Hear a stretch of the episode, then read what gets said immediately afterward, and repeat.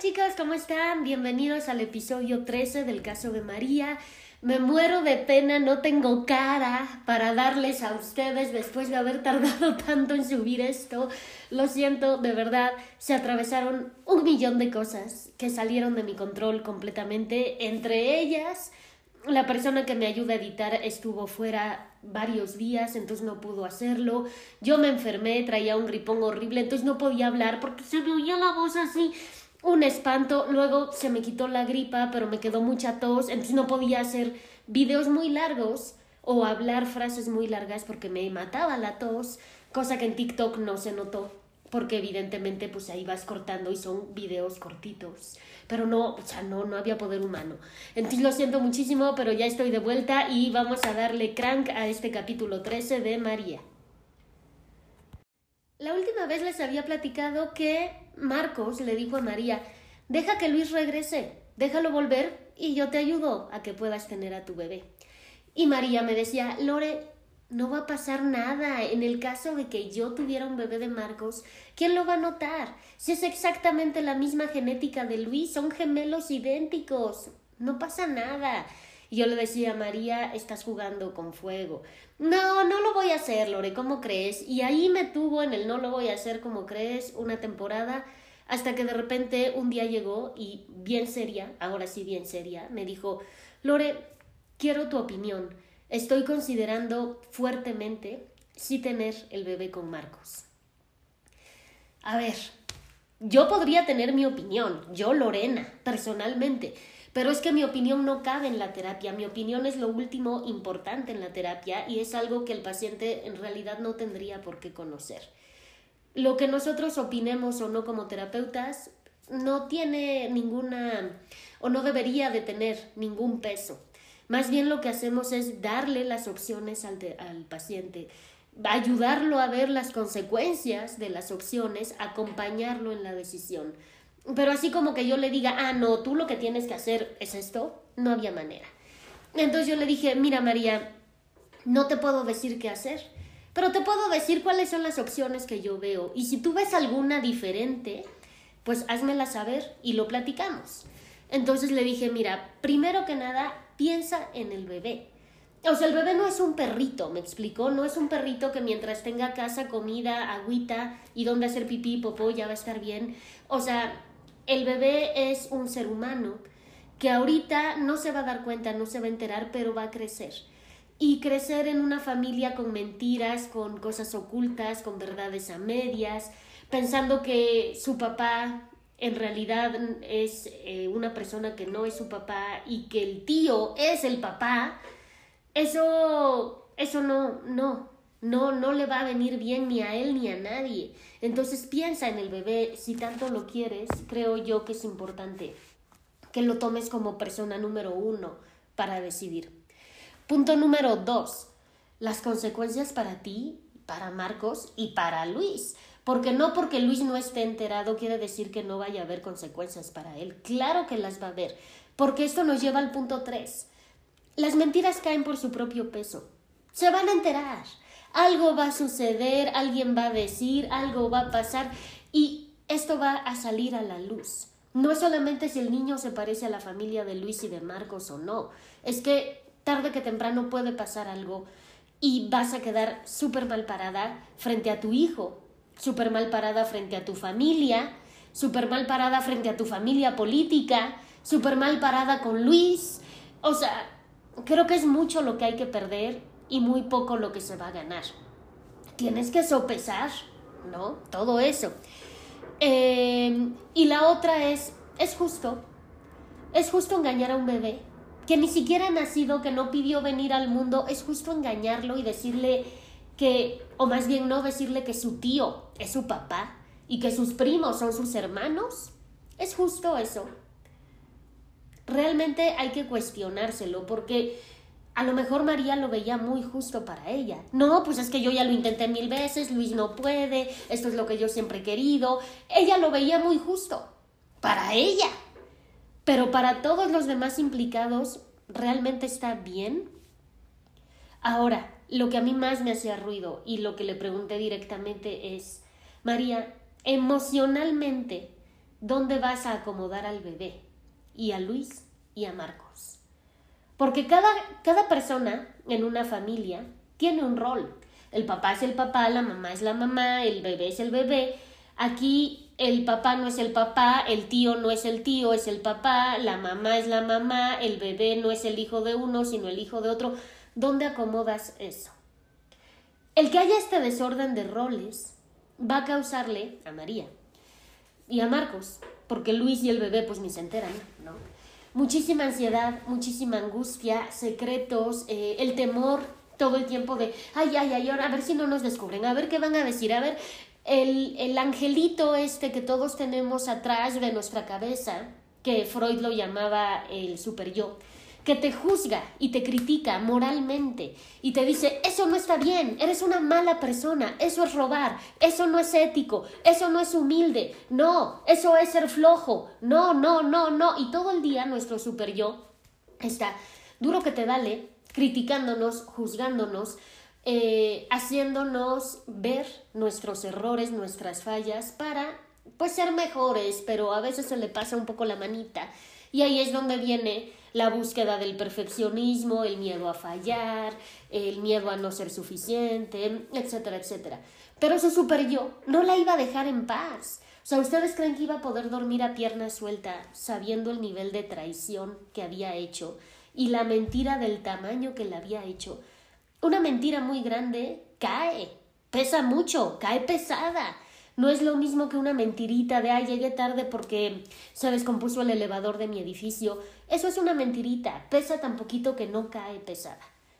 Pero una mentirota, así, que involucra a tanta gente, que involucra el futuro de un bebé, iba a caer muy pesada. Y entonces yo le dije, ¿dónde vas a acomodarlos? Porque cada uno tiene que tener su rol, pero aquí todos están revueltos. Ay, Lore, qué exagerada. Nadie está pensando en eso. El papá del bebé va a ser Luis. Marcos no va a hablar.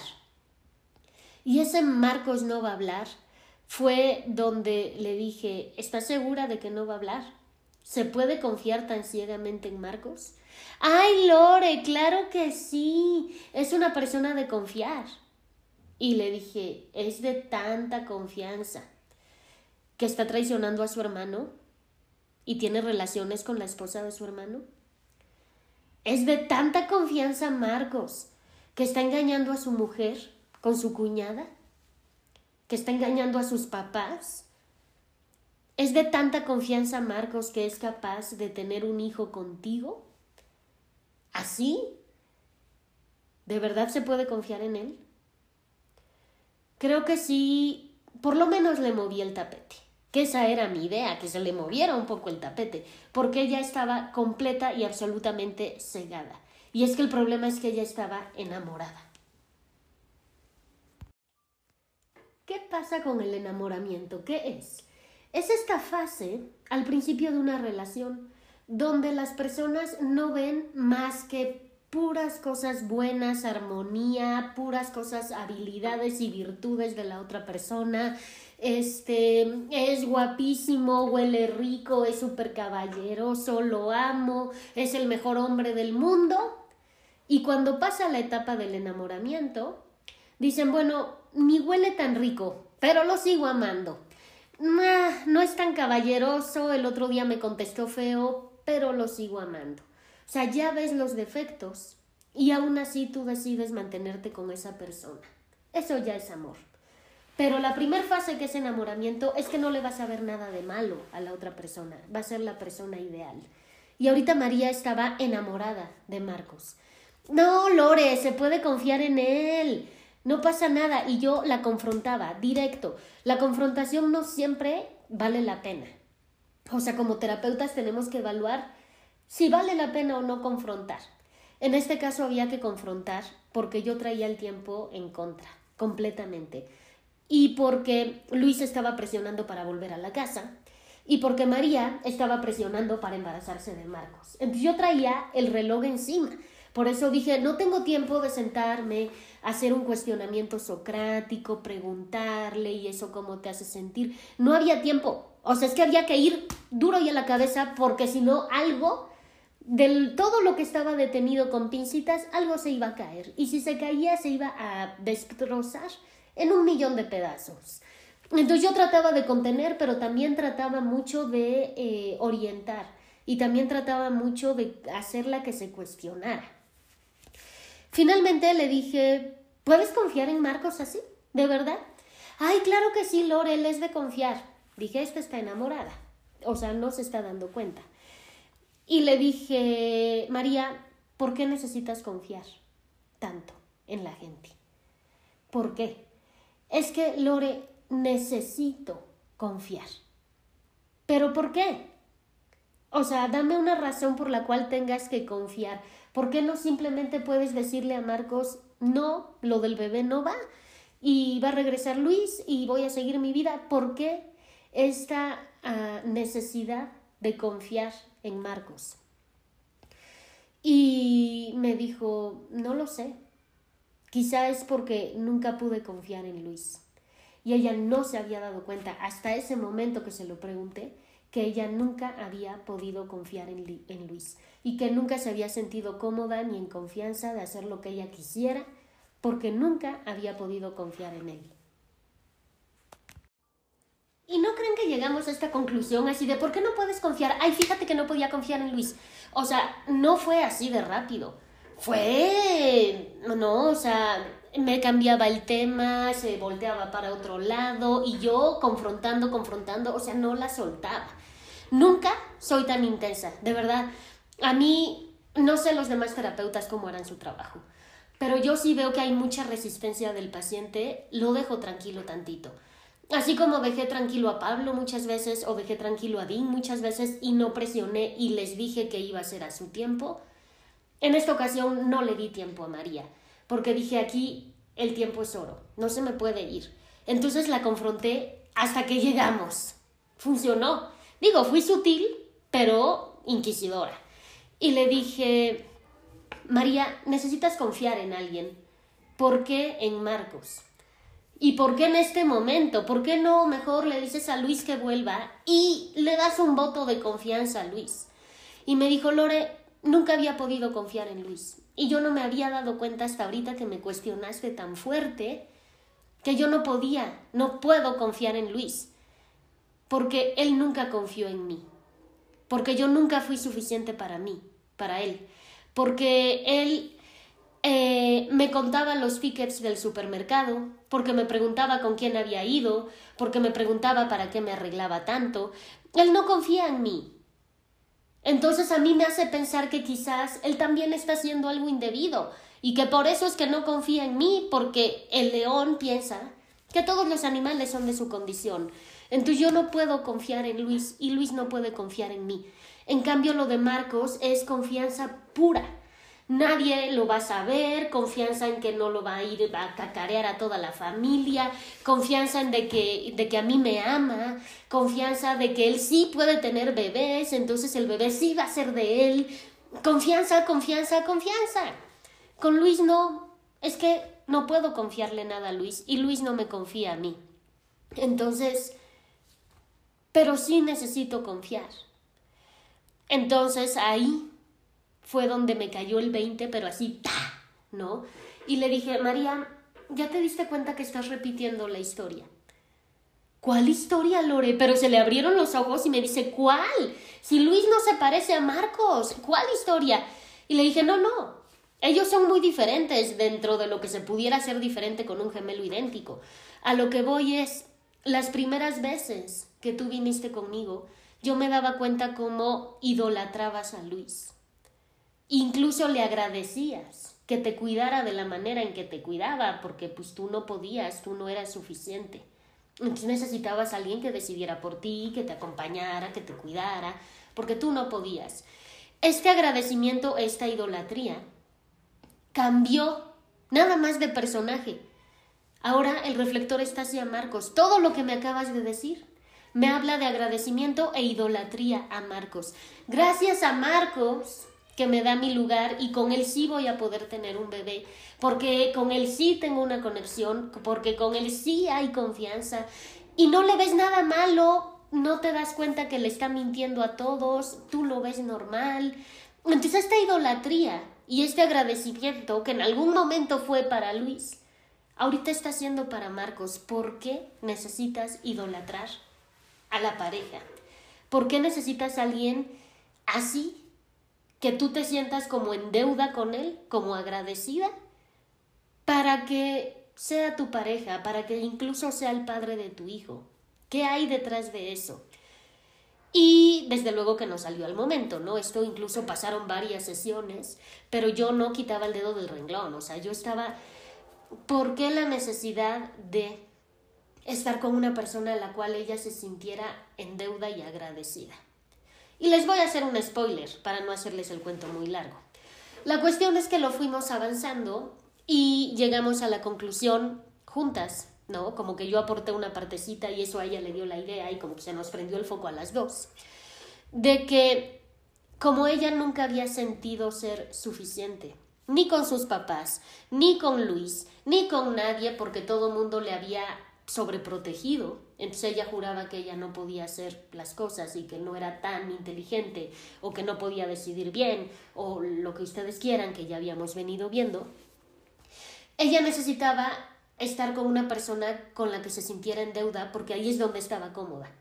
Aunque era una posición de yo valgo menos, no soy suficiente, pero ahí es donde estaba cómoda, porque ahí es donde había estado siempre, porque desde chiquita la habían educado para tomar ese lugar. Hay un término del psicoanálisis que se llama compulsión de repetición. O sea, yo voy a repetir una conducta, voy a repetir eh, una situación, voy a repetir lo que sea, aunque me sea muy incómodo, aunque no me guste, aunque acabe llorando, pero es que mi cuerpo, mi mente, sabe que eso ya lo tiene. Es como el dicho, más vale malo conocido que bueno por conocer. Entonces aquí estoy, malo, pero es conocido. Prefiero eso, me da certidumbre. Entonces repetimos conductas, repetimos pensamientos, repetimos circunstancias, repetimos parejas, ¿no? Volvemos con el ex un millón de veces, porque es esta compulsión a la repetición, que en trauma también se ve.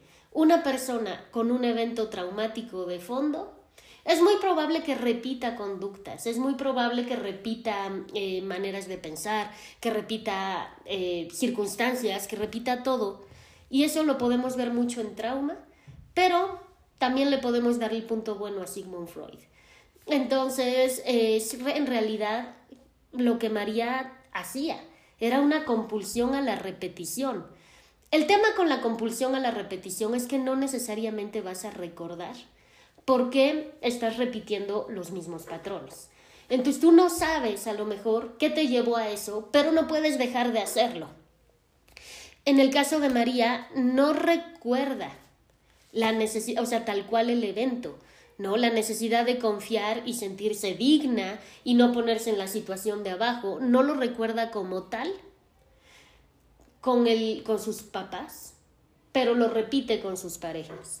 Es decir, ella aprendió la conducta desde la familia nuclear, sus papás y ella, ¿no? Aprendió a este tema de necesito confiar pero no puedo, este, no soy suficiente, no soy digna, no me merecen, no soy tan buena hija, no soy tan lista, no puedo resolver, todo me lo tienen que hacer. Ella aprendió eso y lo replica sin darse cuenta con las parejas. Entonces, al final del día, sí es una compulsión a la repetición y sí es algo que pudo haber generado un trauma en su niñez como ella no lo recuerda, ni tampoco es un trauma que, que le traiga flash, flashbacks, ataques de pánico, que no la deje dormir, que le dé pesadillas, sino que solo es como una manchita en su historial, digamos. Tampoco valía la pena meternos a rollos de escarbar en el pasado y trata de recordar y cuál es tu primer recuerdo y, y cómo eran específicamente situaciones con tu familia. No venía mucho al caso, porque era una marca pequeñita. Pero esa marca pequeñita la estaba haciendo que se comportara de la manera en que se estaba comportando hoy y que ella misma no entendía.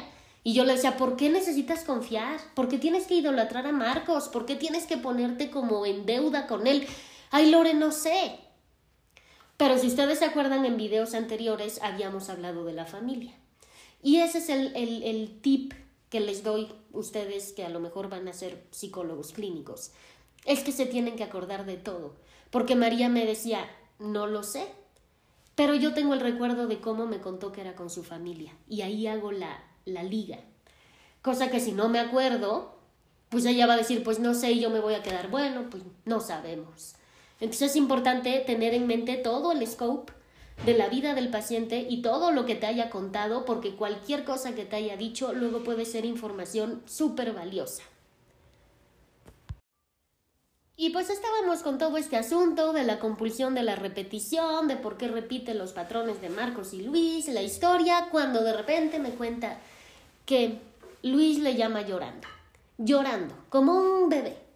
Por favor, déjame volver, ya no puedo con la presión social. Mis papás ya se enteraron que no estoy en la casa desde hace tiempo.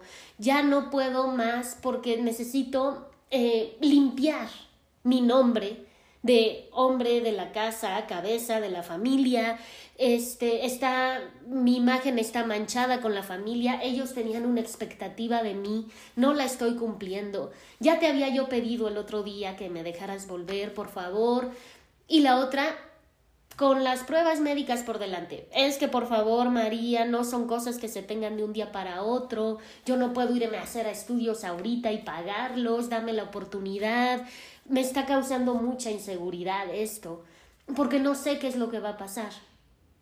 Pero aparte me estoy sintiendo muy mal, no tengo valor para ver a mis papás a la cara.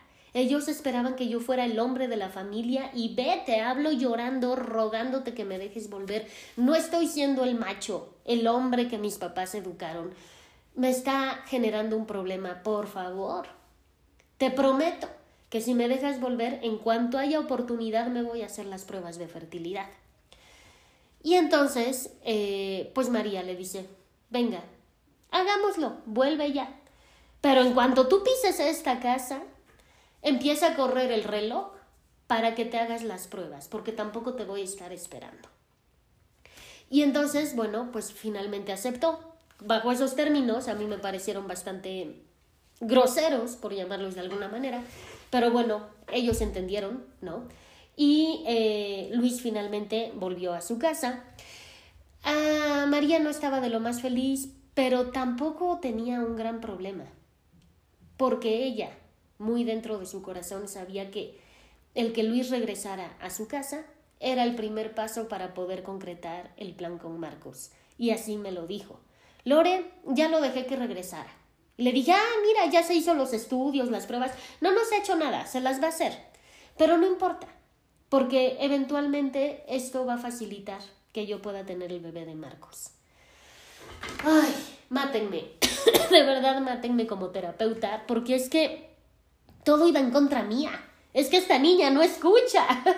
Utilicé todos mis recursos, confrontación, su cuestionamiento socrático, role-playing, este, todos los que hemos hablado. Eh, utilicé todas las técnicas habidas y por haber. Y ella sobre lo suyo. O sea, no había modo. Y le dije, mira María, qué bueno que Luis regresó y que lo aceptaste es oportunidad de hacer las cosas bien. Entonces no vayas a hacer una tontería con Marcos, vamos a hacerlo bien. Si ya lo aceptaste, ya volvió el hombre con toda su inseguridad, te habló llorando, se siente vulnerable, no lo traiciones. Es una oportunidad para hacer las cosas bien. No me escuchó, no me escuchó, no me escuchaba, nunca. O sea, nunca nada de lo que yo le decía lo tomaba en cuenta, nunca nada. Ella hacía lo que ella quería. Y mi gran frustración, ¿no? Por eso es que los psicólogos vamos a terapia. Porque si no, imagínense cargar con esto, pero de 50 pacientes. Está muy denso. Entonces, yo me frustraba mucho. Me estaba empezando a enojar. Y María solo iba a la consulta, me platicaba todo y no dejaba que yo interviniera, no podía opinar, en todo me contradecía, ella tenía su plan, o me decía, sí, Lore, tienes razón, y al final ella hacía lo que ella quería. Entonces, bueno, pues bajo estos términos, Luis volvió a su casa. Y em, ya nos estamos aproximando a la parte donde hubo que darle un giro de 180 grados a la terapia y fue como empezar de cero con un paciente nuevo. O sea, es que, pero es que María no me escuchó, nunca me escuchó. Ni con mis técnicas, ni sin mis técnicas me sentí la terapeuta más boba en la historia de los terapeutas, de verdad. Era, era una frustración que iba más allá de mí. Pero bueno, eso lo dejamos para otro capítulo. Hasta aquí les dejamos el capítulo 13 de María. Les agradezco muchísimo que hayan estado acá como siempre. Ya saben que me pueden encontrar en Facebook, en TikTok, en YouTube, en Spotify. Si se suscriben a YouTube, les me harían la mujer más feliz del mundo. Aunque, bueno, en todas las demás redes también me hacen muy feliz. Eh, les agradezco que siempre anden por aquí, sus comentarios, sus compartir. Es bien importante compartir. Y pues por acá nos estaremos viendo en el capítulo 14 del caso de María. Les mando un beso chicos, que estén muy bien. Chao, chao. thank you